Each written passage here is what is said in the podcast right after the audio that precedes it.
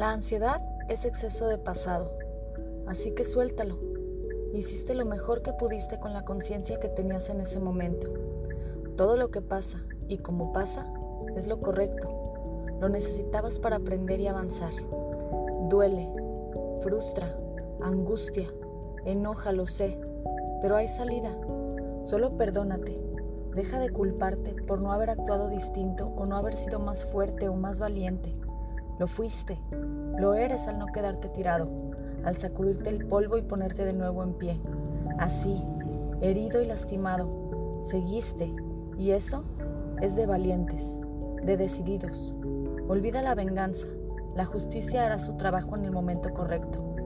Mientras tú, suelta y confía, ve al frente, agradece a Dios, a ti, todos tus esfuerzos y premia tu voluntad. Mira adelante, Escucha tu voz interior. Ella tiene todas las respuestas. Y recuerda, Dios eres tú.